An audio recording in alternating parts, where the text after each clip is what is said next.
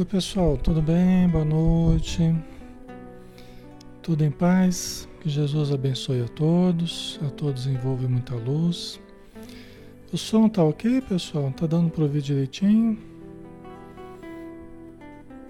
Tudo ok aí?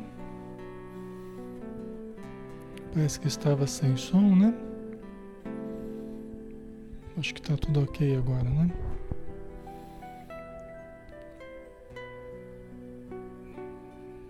Muito bem, vamos lá, né? Vamos fazer nossa, nossa prece.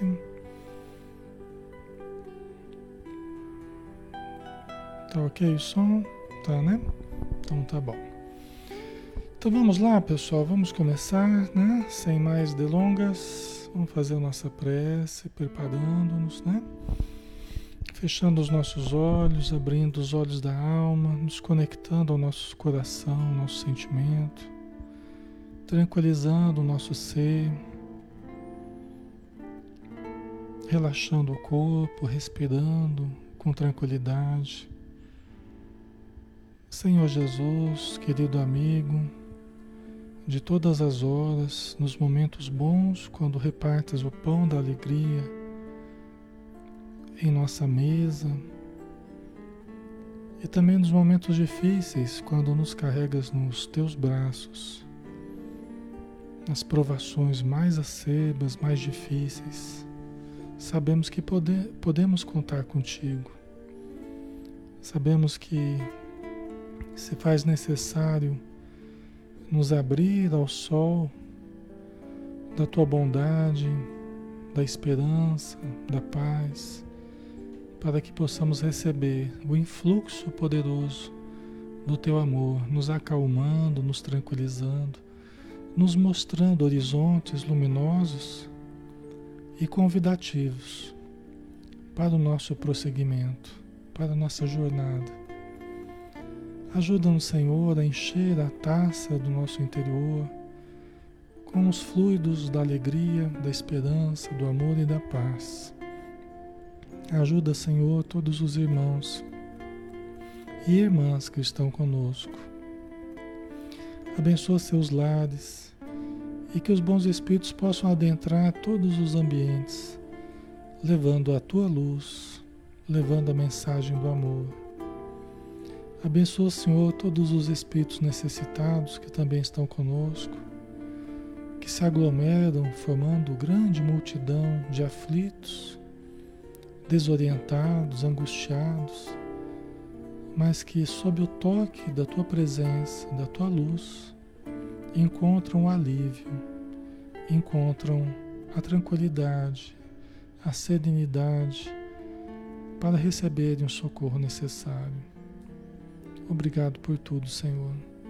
Auxilia-nos em mais este estudo e que possamos compreender com a consciência clara, límpida, daqueles que buscam o conhecimento superior que buscam a transcendência, que buscam o pensamento divino expresso nessas frequências de pensamento que nos perpassam o tempo todo.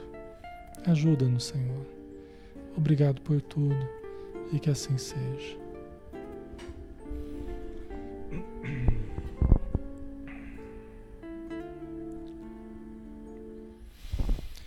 Muito bem, pessoal. Boa noite novamente. Que Jesus nos abençoe, né? Vamos dar início ao nosso estudo da noite. Todos os dias às 20 horas a gente está aqui na página, na página Espiritismo Brasil Chico Xavier, fazendo estudos doutrinários, né? Estudos espíritas. Cada dia, cada noite é um estudo diferente, tá? Então você pode participar de segunda até sábado às 20 horas. Tá? Hoje nós temos o estudo do livro Ser Consciente, de Joana de Ângeles, que é um livro de psicologia transpessoal na visão espírita, psicografado por Divaldo Pereira Franco. Tá? E nós estamos no capítulo 4, Fatores de Desintegração da Personalidade. Queixas. Nós vamos entrar num, num tópico novo, né? Tópico muito importante, inclusive.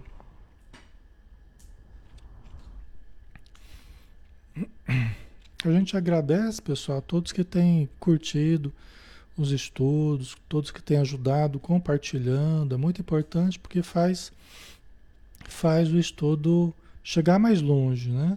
E chegar a quem precisa, né? Porque é justamente através de vocês que o estudo vai chegando mais longe e vai alcançando o seu objetivo, tá? Então, nossa gratidão e vamos continuar contando com a ajuda de todos. Então vamos lá, vamos começar aqui com Joana, né? Falando sobre as queixas. A gente falava, né, na semana passada, até na semana passada, a gente falava sobre autocompaixão. Vocês vão vendo que os assuntos vão se encadeando. E aquilo que nós já estudamos anteriormente, eles vão. É como um quebra-cabeça que a gente vai montando. Tá? E esse quebra-cabeça é, é, cheio de pecinhas importantes. Né? Hoje são mais algumas pecinhas aí que vão se juntando às que nós já temos conversado. Tá?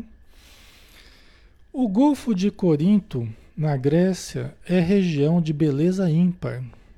As suas águas de tonalidade azul turquesa parecem um espelho, emoldurado pelas montanhas que lhes resguardam a tranquilidade multimilenária. Né? O Golfo de Corinto, na Grécia. Né? Eu sempre fui apaixonado pelas, pelas, pelas as, as fotos da Grécia, né? pelas imagens da Grécia, né? do mar, né? do, do da, do litoral ali, é um negócio maravilhoso, né? E aqui ela está falando do Golfo de Corinto, né? No Monte Parnaso, em lugar de destaque, erguia-se o Santuário de Delfos, o mais importante da época, onde se cultuava Apolo, o deus da razão, da cultura e da luz. Né?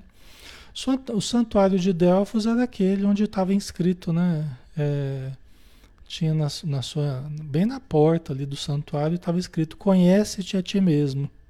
Era bem no santuário de Delfos, tá?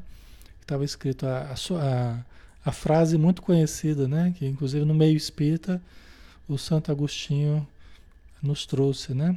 No livro dos Espíritos, né? Lembrando essa frase: Conhece-te a ti mesmo, né? Então, no Monte Parnaso, em lugar de destaque, erguia-se o Santuário de Delfos, o mais importante da época, onde se cultuava Apolo, o deus da razão, da cultura, da luz. Lembrando que na Grécia, é, a gente sabe, né, tem a mitologia grega com vários deuses. É diferente do, dos judeus que cultuavam um único Deus, né, o Deus único. Né? Em, é, na Grécia, e assim como Roma também, nós tínhamos vários deuses. Né? E, e aqui no caso ela está falando do deus Apolo, que era cultuado nesse templo, o deus da razão, da cultura, da luz. Tá? Vamos ver onde é que ela vai chegar aqui. Na mitologia grega arcaica, Apolo era o símbolo do conhecimento equacionador dos enigmas e dos conflitos. Para o seu templo, em consequência, acorriam multidões aturdidas e ansiosas em busca de orientação, de segurança emocional, de solução para os problemas. Né? Então, olha o que acontece aqui. O Apolo, símbolo né, do, do, do conhecimento, equacionador dos enigmas e dos conflitos, então muita gente buscava esse templo. Multidões aturdidas, como ela diz aqui, né? Ansiosas em busca de orientação. Você vê que em todos os tempos as pessoas, elas, em todos os tempos as pessoas é, buscaram, né, os, os deuses, buscaram os espíritos, buscaram orientação né? em seres superiores, em seres transcendentes. Sempre houve isso, né? Então, as multidões aturdidas e ansiosas, né? buscando orientação, né? em busca de segurança emocional, de solução para os problemas. Né? Muitas vezes, muitas e muitas vezes, esquecendo de buscar a solução em si mesmas. Tá? É uma questão, inclusive, que a Joana Jones vai falar. Muitas e muitas vezes deixando de buscar certas soluções no seu raciocínio, no seu entendimento, né? na sua intuição, né? transferindo para os templos e para os espíritos e para os deuses as soluções dos problemas. Vocês entendem? Transferindo as soluções dos problemas. Né? É o que ela vai nos explicar, inclusive, né? Isso lá desde Moisés, né? Moisés ele era muito Moisés ele era um entusiasta da mediunidade, né? Moisés, Moisés ele foi um grande médium e até Humberto de Campos nos explica, né, através de Chico Xavier, que Moisés ele queria muito que todo mundo tivesse acesso aos, aos fenômenos mediúnicos, às orientações espirituais. Então ele treinou pessoas para servirem de médiums, né? Ele treinou pessoas e começou a disponibilizar esse serviço. Né? E o que aconteceu? Multidões começaram a buscar os médiums na época, né?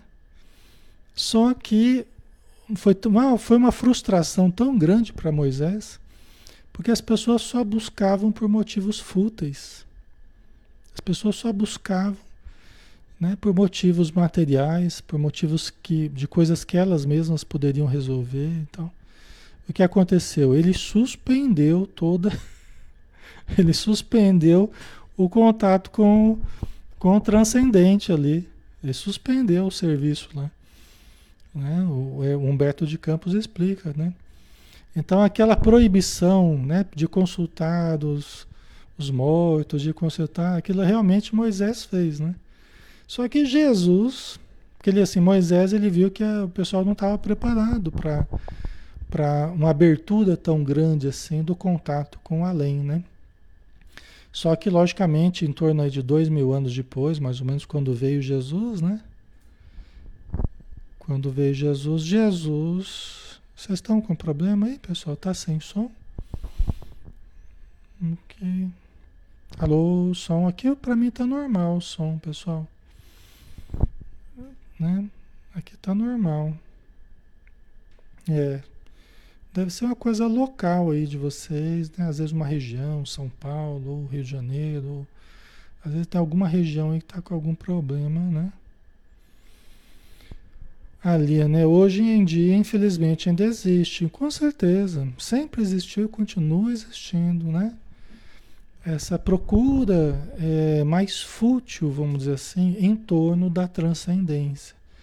Onde muitas vezes o mais importante não é adquirir um conhecimento profundo, não é melhorar a si mesmo, é que os espíritos resolvam o meu problema. É que os deuses, né? Hoje a gente acredita no Deus único, né? Mas na espiritualidade, né? Mas a gente quer que os, a transcendência resolva o meu problema, né? Resolva os nossos problemas. Né? Foi assim na época de Moisés, é assim na época, foi assim na Grécia aqui que a gente está estudando e continua sendo assim de certo modo, tá? Então, é, as pessoas buscavam né, segurança emocional, orientação, né, solução para os problemas lá no templo de Delfos. Né? Psicanaliticamente, era um reduto onde nasciam as identificações inconscientes do ser, organizadoras do eu.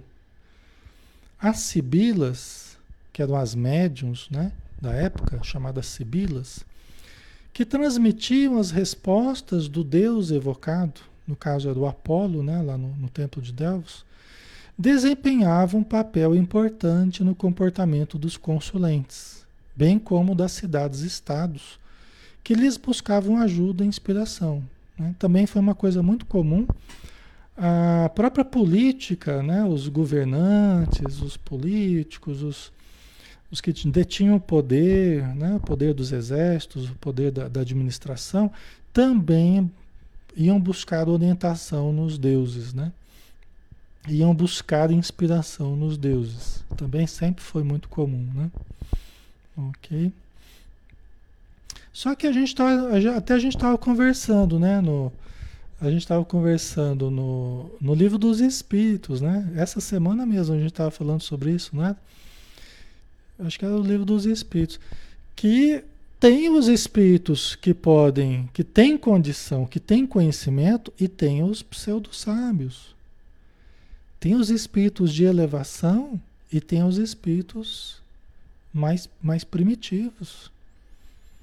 Entendeu? E então a gente tem que lembrar disso, porque não é só o fato de consultar e aí eu vou obter todas as respostas exatas do que eu preciso e são as melhores orientações, são as melhores soluções. Pode ser que seja o caminho para o abismo, pode ser que seja o caminho para, para a morte. Né? Por isso que nós, nós temos que adquirir o bom senso, através do estudo a gente adquire o bom senso, o discernimento. Né? Nós precisamos adquirir o discernimento até para distinguir as boas orientações das más orientações. E até dar um valor relativo a, entre as, as, as, orientações que a gente receba. Entendeu? Dá um, não dá um valor absoluto. Dá um valor relativo. Vamos passar pelo crivo da razão, vamos analisar, vamos pensar bem, né? Não é só porque o Deus evocado falou lá, ou porque o Espírito evocado falou para eu fazer alguma coisa que eu vou sair desembestado e vou fazer aquilo que ele falou. Né? Isso seria dar muito poder aos espíritos, muitas vezes sem sabermos que espírito que me respondeu. Será que eu posso garantir 100% que foi o espírito de luz que me respondeu? E aquele médium, através do qual a resposta veio, eu posso pôr a minha mão no fogo mesmo por aquele médium? Né? Então a gente precisa tomar cuidado, né? Tem muitos espíritos induzindo as pessoas ao desequilíbrio, né? Então, Certo. Então deve ter tido orientações boas, deve ter tido orientações péssimas ao longo do tempo, muito provavelmente, né? Ao longo da história, as pessoas que depositaram muita, muita fé, né? Muita fé, muito, muita é, veracidade à opinião dos espíritos, né? Muitas devem ter se enganado. Né? Muitas devem ter ouvido sugestões do mal e outras devem ter ouvido né? e acreditado no, nos espíritos do bem, né? conforme aquilo que, que, que a condição que tinha para avaliar. Né? Mas nós precisamos tomar cuidado. Né? O Túlio, nós somos responsáveis pelas nossas ações e pelo que nos acontece. Né? Exatamente, né? E às vezes a gente quer abrir mão da nossa responsabilidade transferindo para outra, né, Túlio? Essa que é a questão. É muito comum as pessoas quererem transferir para depois poder dizer, ah, eu fiz porque o Espírito mandou. Né? Eu fiz porque o Espírito falou, porque lá no centro para falar para eu fazer isso. Né? Quando não dá certo, aí eu coloco a culpa em alguém que eu transfiro a responsabilidade, né? Então, os espíritos elevados, os espíritos elevados, a, a vivência que eu tenho é assim. Os espíritos elevados, notadamente elevados, eles não interferem no nosso livre-arbítrio. Eles não ficam dizendo para a gente o que a gente vai fazer ou não. Né? Os espíritos mais afoitos, mais que, que, querem manipular, que querem dominar, esses eles, eles se metem em tudo. Eles querem dominar mesmo, eles querem influenciar, eles querem nos ter na, na palma da mão deles. Entendeu? Então aí fica uma dica também para vocês, né? Tá? Então eles consultavam as sibilas, né, as médiums era o santuário no qual se sucediam os apelos e se multiplicavam as queixas dos, dos desesperados, dos que necessitavam de soluções imediatas para a sobrevivência moral, financeira, social, emocional. Vocês estão entendendo? Então, é que ela está usando o exemplo do, do, do santuário de Delfos, né? Trazendo uma questão da mitologia grega, né? É, então as pessoas elas transferem responsabilidades e levam as suas queixas, as suas reclamações, as suas queixas, né, querendo soluções imediatas, né, para a parte moral, para a parte financeira, para a parte social, emocional e assim por diante. Né? Então vocês estão entendendo, né, a, a, a situação aqui. Ainda hoje isso acontece o tempo todo, né? Quando a gente pergunta para os bons espíritos, ah, mas vocês acham que a gente deve fazer assim ou assado? Os espíritos bons, eles falam assim, olha, é, analise, Alexandre, analise, pense. Né? Por quê? Porque as respostas estão nos livros. Se eu me esforço, por que, que eles não querem dar de mão beijada as soluções para a gente? Porque seria uma interferência indébita no nosso livre-arbítrio e nós precisamos ser dignos de recebermos as coisas, nós devemos ser dignos na busca do conhecimento. Entendeu? Não é do interesse dos espíritos criarem pessoas acomodadas. Pessoas que tenham um espírito a tiracolo, né? Ah, deixa eu ver o que, que meu espírito vai falar para eu fazer. Aí o espírito fala o que eu tenho que fazer, aí eu faço. Quer dizer, mas assim eu paro de pensar. Assim eu paro de analisar, assim eu paro de, de, de exercitar a inteligência, o discernimento, e vira um ato mecânico de eu usar minha mediunidade para. Não é isso que os bons espíritos querem. Eles querem que a gente seja digno do conhecimento, que a gente exercite a, a inteligência, exercite a capacidade de distinguir o bem do mal. E muita coisa nós não vamos precisar nem perguntar, porque nós mesmos já vamos saber as respostas. Né? Okay? Por isso que o Sócrates utilizava a maiêutica, né? É, que é dar luz ao conhecimento, né? Então as pessoas jogavam perguntas para ele e ele jogava pergunta para a pessoa, né? As pessoas questionavam Sócrates, né, lá na, na Grécia. Sócrates respondia com uma pergunta. Por quê? Porque ele queria, ele não queria que as pessoas transferissem responsabilidades para ele. Ele queria que as pessoas descobrissem as respostas que elas já tinham dentro delas. Só que elas não percebiam. Né? É, que mérito teríamos, né? Exatamente. É. Tá? Então, sim, eles querem que a gente se eleve. Se eleve pela oração, se eleve pela boa atitude, se eleve na, no discernimento, no conhecimento. E aí sim nós vamos captando as intuições. Porque o trânsito das ideias é livre. Nós podemos captar dos pensamentos dos espíritos as boas intuições, as correntes de pensamento, mas isso através do nosso esforço evolutivo. Tem sempre um esforço aí, tem sempre um trabalho de crescimento. Então, para eles não interessa ficar, né? É, a gente ficar barateando a mediunidade, ou barateando os nossos recursos, né? apenas é, captando o que, que nós temos que fazer, porque eles estão falando o que a gente tem que fazer. Né? A Vanderlei, igual a leitura de baralho. É, uma vez até um espírito amigo falou, né? Falou para um médium. O médium começou a perguntar muito para o espírito: ah, o que, que você acha? O que, que eu tenho que fazer? O o espírito amigo falou assim: você acha que eu sou cartomante? Ou falou assim: acho que é, você vai querer ficar agindo como uma cartomante? Uma coisa assim que ele falou para o médium, né? e deu risada, né? Assim mesmo, é ingenuidade nossa, né? Achar que a gente vai usar os bons espíritos como se a gente fosse uma cartomante, né? Comum, né? De forma alguma. Então, veja bem, os bons espíritos, os espíritos sábios, equilibrados, eles agem dessa forma. Agora, os espíritos levianos, não. Esses vão se meter em tudo quanto é coisa e por isso que as pessoas que buscam apenas a superficialidade, ao invés de buscar as coisas profundas, ajudar os espíritos necessitados e socorrer e tal, né? Mas ao invés disso, ficar buscando apenas eh, informações do plano espiritual, buscando curiosidades, buscando soluções para os seus problemas, né? Como se os espíritos amigos estivessem ali para solucionar todos os nossos problemas. Não é a gente que tem que solucionar, é eles, né? Quer dizer, isso, essas pessoas elas estão usando mal a mediunidade. Estão usando mal o tempo delas. Estão atraindo espíritos levianos. Estão atraindo espíritos levianos.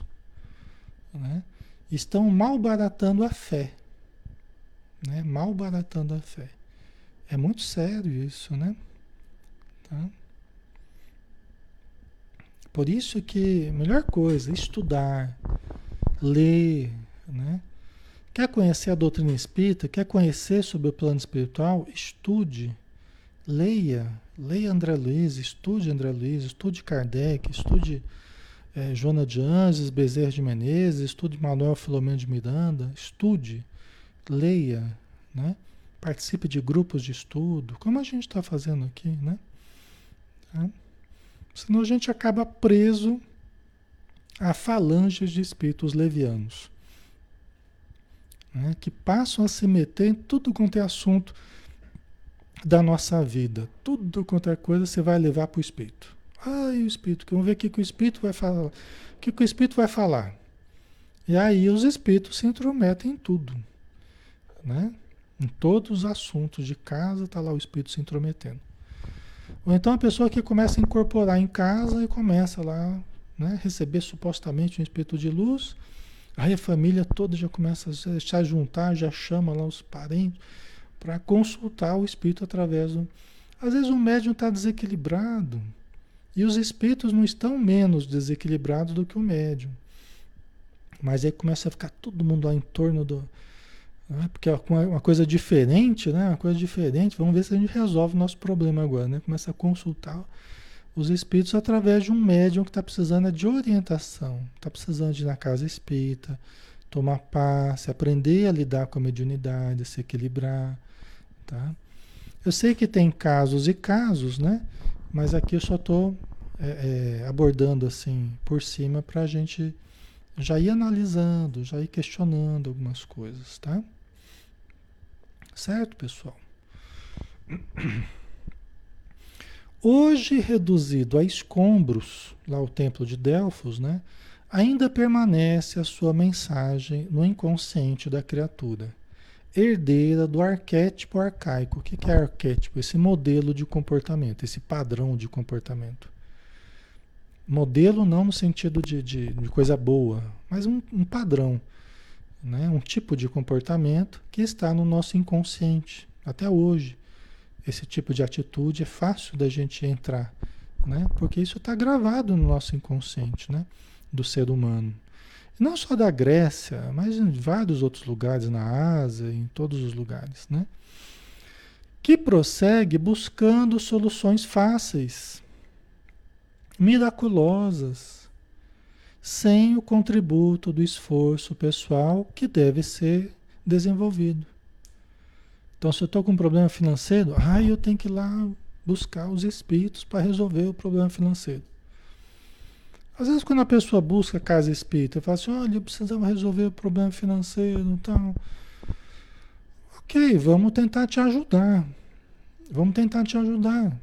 Né? Vamos tentar ajudar a sua vibração né? Vamos tentar ajudar você como uma pessoa, como um ser humano, como um ser espiritual que você é. Às vezes não dá nem para explicar tudo para a pessoa porque a pessoa não compreende. Às vezes você percebe que a pessoa tem uma visão ainda muito rudimentar da vida espiritual, né? Então ela está indo lá para buscar a ajuda dos espíritos para resolver o problema financeiro. Só que eu sei que se a pessoa está obsediada, e se ela começa a ir ali para tomar paz, para ouvir palestra, né? para conversar, para se abrir, ela começa a melhorar. Ela começa a melhorar, a vibração começa a melhorar. Né? A, a, pode ser que o trabalho dela comece a ter um impacto positivo. Embora não fosse esse o nosso objetivo, né? de, de trazer dinheiro para ela, não é, não é essa a questão. Mas pode ter impacto em todas as áreas. Na área familiar, na área é, da saúde, na área profissional. Porque quando a gente melhora, quando a gente começa a mudar com o conhecimento espírita, com o estudo de Jesus, né? Com o estudo da espiritualidade e tal, a gente começa a melhorar os hábitos da gente. Começa a orar mais, começa a ler mais, né? Então seria natural, seria natural que, que também melhorasse a parte econômica. Né? Eu não duvidaria que a pessoa. Então, é uma questão de como a gente conduz as coisas. Né? Como a gente conduz. Nem sempre dá para atender do jeito que as pessoas querem. Né? Mas às vezes a gente consegue ajudar de outras formas. Né? E às vezes até acaba satisfazendo a pessoa porque ela está melhor, ela está menos obsediada, né? ela toma decisões melhores, ela faz escolhas melhores. E pode ser que a vida dela realmente melhore, entendeu? Mas esse não é o nosso objetivo, né? Resolver os problemas é, que as pessoas vão resolver através das escolhas delas, do trabalho delas, né? Então não é terceirizar para os espíritos, mas é buscar a saúde espiritual, é buscar a saúde moral, a saúde mental, a saúde é, emocional. Vocês compreendem? Quer dizer, isso sim. Agora, isso vai ter um impacto na vida da pessoa, que seja o melhor impacto possível, né, para que ela se equilibre, para que ela viva bem, tá? A sua família, né? O Túlio, nem sempre o que queremos é exatamente, é por isso mesmo. Então a gente tem que buscar estimular o bem nas pessoas. Quando a pessoa busca a casa espírita, ou assim como aqui no estudo, a gente estimula o bem. A pessoa buscando o bem de todas as formas possíveis, as melhoras que ela conseguir é por mérito dela, né? Por mérito das buscas dela, tá? Então, é, é nem sempre o que a gente quer para a gente é o melhor, mas quando a gente começa a ter o discernimento, pode ser que a gente comece a buscar o melhor, porque agora a gente já entende talvez o que seja o melhor para nós, né? Então, cada caso precisa de um, de um encaminhamento diferente, né? Tá? Mas a questão é isso aqui que ela colocou, né? É, que prossegue buscando soluções fáceis, miraculosas, coisas mágicas, né? Mas a pessoa tem uma visão do plano espiritual que o plano espiritual vai trazer coisas mágicas, vai resolver magicamente as situações e não tem magia, não é esse sentido, né? É, tem esforço, tem melhoria, tem desobsessão, tem auxílio espiritual. Não é um processo mágico, miraculoso, milagroso, não é. É fruto de conhecimento, tanto nosso quanto dos espíritos, fruto de esforço, tanto nosso quanto dos espíritos, fruto de disciplina, de aperfeiçoamento nosso, inclusive do próprio interessado, né? e dos espíritos amigos. Né? Então existe muito trabalho. A, a palavra é trabalho. a palavra é trabalho. Entendeu? É trabalho no bem. É isso. É isso que resolve os nossos problemas. Trabalho no bem. Estudo, né? Estudo é uma forma de trabalhar também, né? Trabalho é toda atividade útil, né? Ok? Certo? Permanecendo na infância psicológica, aquele que de tudo se queixa tem a personalidade desestruturada permanecendo sob constantes bombardeios do pessimismo, do azedume e dos raios destruidores da mente rebelde. É? Olha que importante isso aqui, né? Então, é, ele falou que a gente leva as queixas lá para o templo de Delfos, né? A gente leva as queixas. Não que a gente não possa buscar, né, pessoal, os tratamentos, lógico que a gente vai chegar na casa espírita cheio de queixas, de, e é lógico também que a gente começa a aprender, começa a se tratar e as queixas vão, vão diminuindo. Porque a gente vai entendendo que o nosso problema não é, né, é, é estabelecer queixas perante a vida. Nosso problema é olhar para dentro de nós e nós melhorarmos a nós mesmos. Ali que está a solução dos problemas. E a gente vem se queixando de pessoas, de situações, de Deus, da vida, né? A gente vem trazendo as queixas várias, né? assim como nos processos terapêuticos, né? As pessoas vêm trazendo suas queixas e é natural, a gente sabe como funciona, né? E vão desabafar, e vão chorar, e vão é, mostrar sua raiva, sua indignação. É natural que aconteça isso. Mas é natural que a gente, como profissional, também, né, após elas começarem a, a pôr para fora, a desabafar e falar e falar, é natural também que a gente vá demonstrando que essa não será a, a solução para os problemas. Né? E a própria pessoa vai começar a perceber que não vai adiantar ela ficar lá presa à reclamação. Né? Ela vai ter que fazer algo diferente disso para mudar a situação. Se não, se continuar fazendo as mesmas coisas no dia a dia que ela vem fazendo, ela vai continuar tendo os mesmos problemas. E outra, a vida não vai mudar porque a gente quer, porque a gente está insatisfeito. Se a gente for esperar a vida mudar para a gente ser feliz, a gente pode esperar sentado, porque não é o que vai acontecer. O que vai acontecer é que nós vamos perceber que a vida é como é. Né? E nós é que precisamos nos ajustar à vida, às leis divinas, às leis espirituais, né? Nós é que precisamos nos conhecer e nos melhorar. Né? Eu vejo isso constantemente. A vida das pessoas, a vida está do mesmo jeito, mas a pessoa mudou a pessoa melhorou. Né? E por isso a vida dela melhorou. Falei assim, a tua vida melhorou, melhorou. Mas a vida é a mesma. Né? Melhorou porque ela está melhor. Ela está enxergando a vida melhor, ela está enxergando com outros olhos. Antes ela estava vendo com óculos escuro, bem escuro, né? projetando seus conflitos em toda parte e reclamando para todo mundo.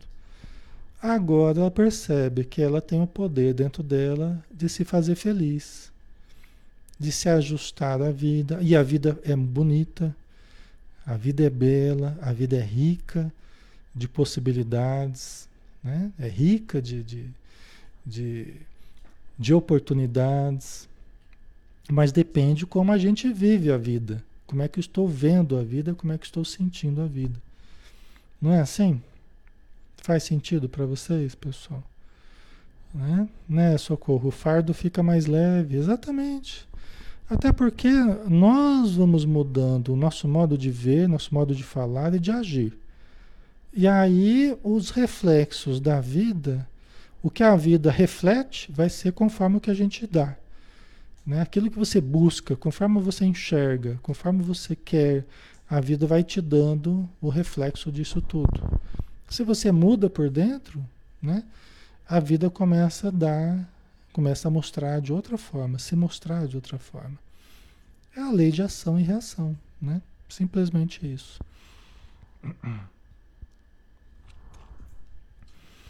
Vocês vejam como que, às vezes a pessoa, ah, mas eu não tenho direito nem de reclamar mais, né? A pessoa já fica brava, né? Pô, não tem mais, não tem, eu tenho o direito de reclamar, de fazer o que quiser. Só que o tempo que você perder reclamando, maldizendo, é o tempo que você poderia estar usando para encontrar certas soluções, para começar a mudar o pensamento, para irradiar energias melhores, para sintonizar com coisas melhores, analisar certos, certos pontos na sua vida que você poderia melhorar. Se quiser ficar ali presa à reclamação, pode ficar, não tem problema. Só que a vida continua do mesmo jeito e com tendência a piorar, né? Porque fica lá fermentando essa energia de baixa vibração e não resolve nada, né? O que que resolve? Gente, quando a gente começa a reclamar, para para perceber. Eu sei que vocês nunca fizeram isso. Mas quando a gente quando a gente começa a parar para reclamar, gente, aí fica lá uma hora, duas horas reclamando e falando, né? Você sai com dor de cabeça, você sai mais desanimado, você sai mais irritado. Você... E não tem um pingo de solução.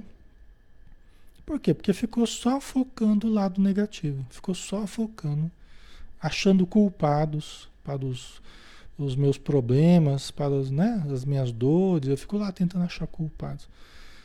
Né? E eu perco um tempo danado fazendo isso. Né? Então, ninguém proíbe ninguém de fazer nada. Né? Todo mundo pode fazer o que quiser. Até Paulo de Tarso falou: tudo me é lícito. mas nem tudo me convém. Se eu quiser fazer, é lícito, eu posso fazer. Mas nem tudo me convém fazer, né? Porque eu fico lá fermentando, eu fico produzindo matéria mental de baixa vibração, fico contaminando o meu lar. Isso favorece a doença, isso abaixa a imunidade, atrai os espíritos infelizes que sintonizam facilmente, eles sentem o cheiro da reclamação, eles sentem o cheiro da, da, né, das coisas que a gente fala negativas, né, e se sentem atraídos por isso. Vão nos utilizar nesse processo. Tá? Então não vale a pena, né? É uma questão de disciplina mental, disciplina emocional e disciplina verbal também. Mental, emocional e verbal. Tá? É uma disciplina que a gente vai é, exercitando. Todos nós somos meio viciados em reclamar, mas a gente pode ir exercitando, reclamar menos né? e diminuindo as reclamações. Tá? Certo? Mas é lógico, né? Você vai procurar um tratamento, como eu já falei, lógico, você vai falar o que está acontecendo, vai contar a história, vai explicar, vai é um momento para aquilo, é um momento para, né? Você está com um amigo que você precisa desabafar, você precisa contar, né? Porque você sente essa necessidade, é até muito saudável você falar, tal. Agora, entra dia sai dia e você não sai daquele círculo vicioso, você não sai daquela daquele discurso, aí já é hora de, de parar e pensar. Entendeu? Desabafar é uma coisa, né? Se abrir para buscar soluções, para deixar vazar aquele sentimento que estava aprisionado, aquela dor moral, aquele problema. Alguém de confiança para você, né? um parente, um amigo ou um, alguém que ajude no tratamento, é ótimo, vai fazer muito bem. Mas também não vai adiantar ficar lá girando em círculo, né? Desabafou, enxugar as lágrimas, vamos analisar agora o que está acontecendo. Entendeu? né? Vamos analisar, vamos pensar, né? Ok. É, então, olha só, né? Permanecendo na infância psicológica. Porque é a criança que está reclamando com o pai e com a mãe ainda, querendo que o pai e a mãe solucionem os problemas. Vem o nosso socorro para solucionar, para fazer o que a gente não fez. Mas como criança até se justifica. Agora nós adultos já não justifica mais. Tá? Mas é, é como se a gente estivesse na infância psicológica, né? emocional. Aquele que de tudo se queixa tem a personalidade desestruturada. Permanece sob os constantes bombardeios do pessimismo. Que a gente precisa combater esse modo de ver sempre as coisas negativas. Né? Do azedume, quando a gente fica azedo, mal-humorado o tempo todo. Né? E se precisar de tratamento, se eu estou com uma distimia, né, uma, uma depressão crônica, um mau humor crônico, eu posso buscar o tratamento. Né? Mas perceber que isso não é bom eu manter na minha conduta. Né? E isso faz com que os raios destruidores da minha mente, da mente rebelde, mente de quem? Da minha mente. Minha mente rebelde por quê? Porque eu não estou aceitando a vida como ela é, não estou aceitando as leis divinas, não estou me curvando com humildade perante a vida. Então eu estou sendo rebelde, a minha mente ela está rebelde e fica soltando raios destruidores para todo lado, através da palavra, através da, do pensamento mesmo, né? Entendeu? E isso arrebenta a minha vida. Isso arrebenta a minha vida, né? A vida de qualquer pessoa, né? Você começa a fazer isso, arrebenta a vida, né? Só, re, só reclamar, se rebelar, né? Isso aí é péssimo, né?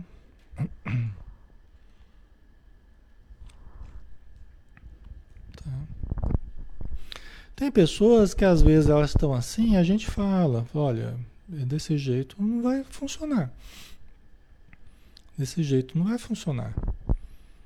O jeito que você, a técnica que você está usando, a maneira que você está usando para fazer, para falar, para lidar com as pessoas, para falar dos seus problemas, esse do jeito que você está fazendo não vai funcionar. Porque a gente já está dando uma dica para a pessoa repensar. Isso aqui não é, um, não é o melhor caminho para você ficar melhor. Às vezes a pessoa já ela já nos coloca já no, no, no, no espaço das pessoas que não a compreendem. Você é mais uma pessoa que não me compreende. Entendeu? Você é mais uma já desqualifica a gente, né? Já se sente indignada, já se sente ofendida, né? Quer dizer, você está tentando ajudar, você vai falar para a pessoa, olha, é do jeito que você está fazendo não vai funcionar. A situação não está difícil? É, está difícil, está bem difícil. Então, mas está difícil porque você está mantendo esse padrão negativo. Né? Está transferindo responsabilidade para os outros, está culpando a Deus, está exigente, crítico, tá, né? Então, desse jeito não funciona. Entendeu? Então, é preciso humildade, pessoal. Sem humildade, a gente não a gente não, não sai do lugar, a gente não melhora, tá? É preciso humildade. Humildade não é só você abrir e falar dos seus problemas. Às vezes não tem um pingo de humildade. Né? Você está falando dos seus problemas, mas está jogando a culpa nos outros. Não tem humildade de analisar, peraí, mas eu estou sendo responsável pelos meus problemas. Eu estou criando os meus problemas, né? Então não está havendo humildade. Eu preciso né, fazer uma autocrítica, uma autoanálise profunda e enxergar né, com mais profundidade aí, né? Ok. Então, enquanto a pessoa ela não, ela não se sentir, é, enquanto a pessoa não se sentir responsável pela própria vida, ela geralmente não. Até terapia não funciona, né? A ajuda que você quer dar não funciona. Né? Tem muitos recursos que não funcionam até que ela comece a se sentir responsável pela própria vida. Enquanto ela está achando que ela está sofrendo por culpa dos outros, ela não está tratando a coisa no lugar certo, que é, que é dentro de si mesma, né? Então, enquanto isso não acontece, ela não está preparada ainda para mudar.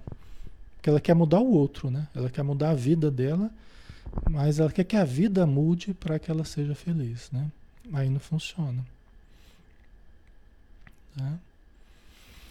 A queixa de que se faz portador é reação mental e emocional patológica. É o que o Clarencio fala para o André Luiz, que a gente vai ver no nosso lar. A queixa de que se faz portador, quer dizer, esse, hábito de, de, de nos queixarmos, é reação mental e emocional patológica. O que é patológico? É doentio. É uma doença. Por isso que ela, ela fez um capítulo específico sobre a queixa. Porque é uma doença. A gente ficar se queixando o tempo todo é uma doença. Entendeu? Que precisa de tratamento, né? Refletindo-lhe a insegurança e a perturbação, responsáveis pelas ocorrências negativas que procura ignorar ou escamotear. Quer dizer, no fundo, na verdade, na verdade, é trata-se de uma pessoa insegura, né? É, precisa se desenvolver mais os potenciais que tem, adquirir mais segurança. Né? Então é uma pessoa insegura que se deixa perturbar de várias formas, né? que transfere responsabilidades, né? que vê a vida negativa, o pessimismo, né? tudo que a gente está conversando aqui. Mas ao invés de olhar para si, ela, ela foge de si mesma através da reclamação, de culpabilizar os outros. Então ela procura ignorar a própria realidade, ou esconder, se esconder, né?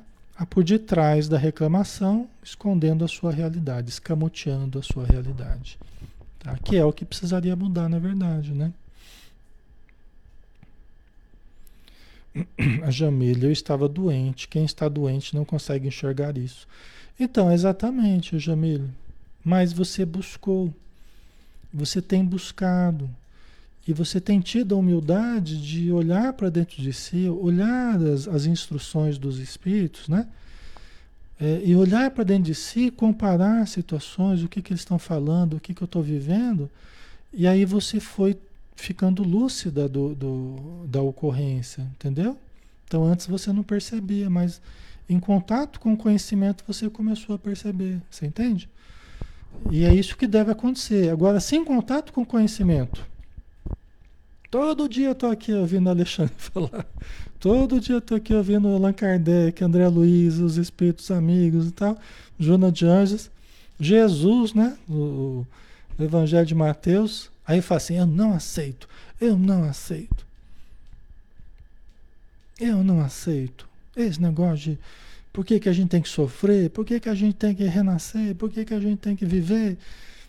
Né? Aí, vocês entendem? Quando a pessoa que ela está assistindo, ela está vendo, ela está se deparando com a lógica espírita, com a lógica de Jesus, ela está se deparando com. Ela até está entendendo. Ela até está entendendo, porque é inteligente mas não aceita. É a mente rebelde. É a mente caprichosa que quer que tudo se amolde a ela. Não ela se amoldar à vida, ela quer que a vida seja, entendeu? Se amolde ao que ela pensa, aos prazeres que ela quer, aos objetivos que ela tem. Tudo tem que se amoldar a ela e não ela se amoldar à vida, né? Tá? a gente compreende, a gente sente até compaixão, sente piedade, né?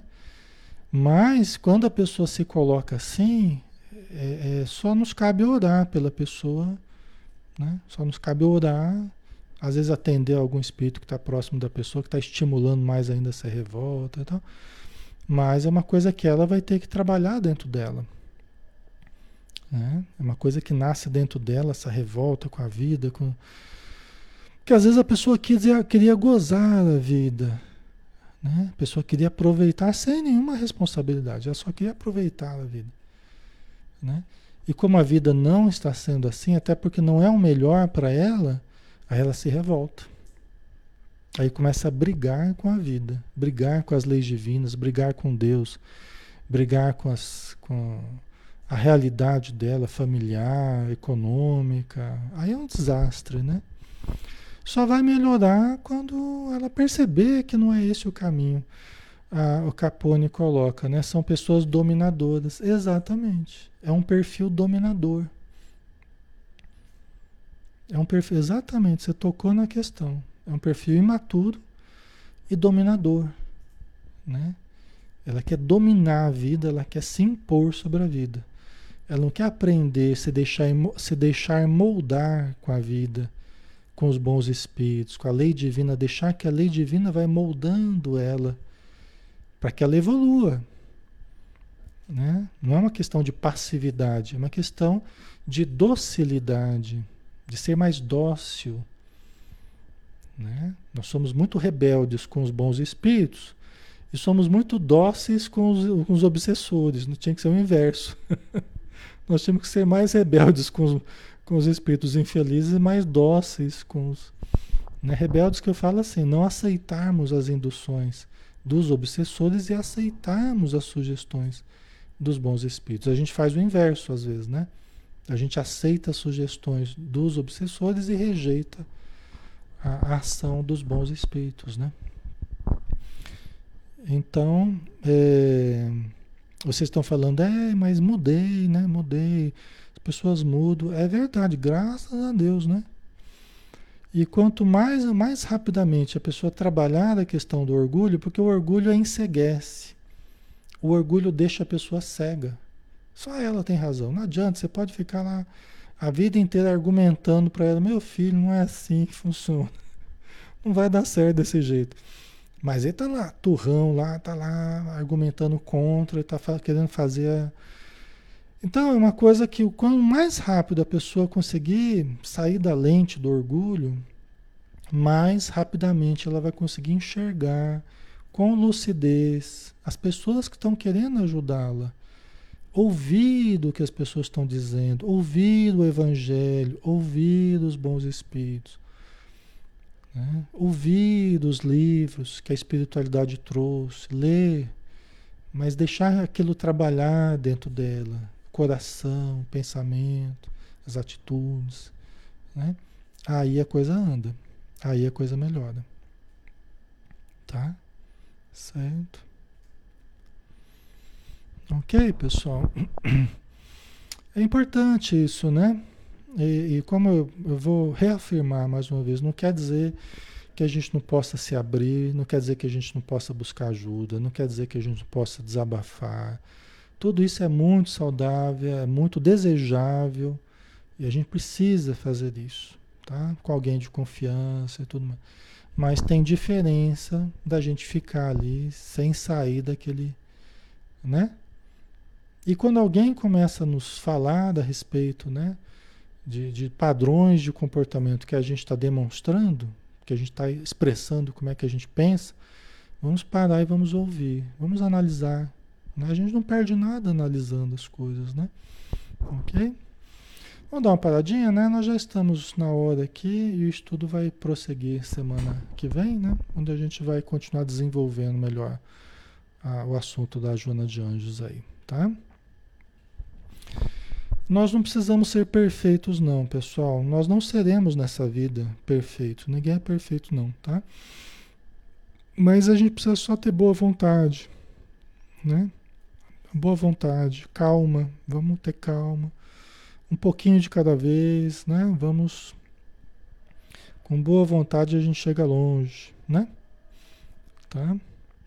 Vamos fazer a nossa prece, né? Vamos agradecer então a Joana de Ângeles, que nos trouxe essas informações tão importantes para todos nós, que todos somos necessitados. Já perdemos muitas encarnações por erros primários, por condutas equivocadas, por vícios vários morais e físicos que a gente cultivou e que ainda hoje pesam dentro de nós.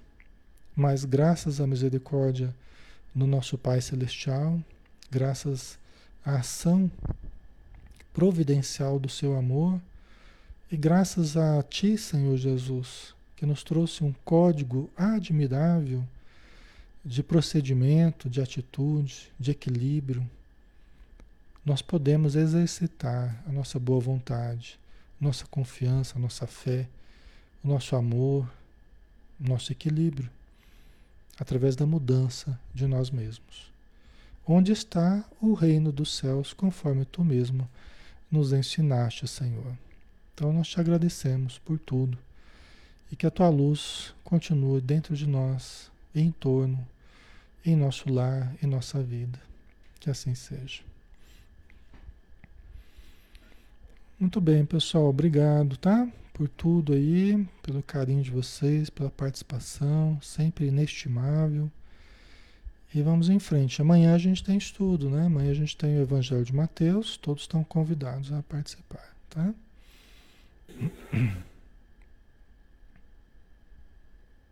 Mestre Jesus,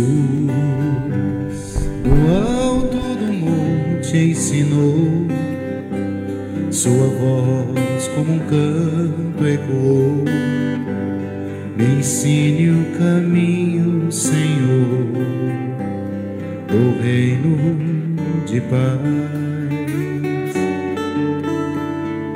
Disse Jesus: Bem-aventurado sois vós, o sal da terra, que brilhe a vossa luz, a luz do mundo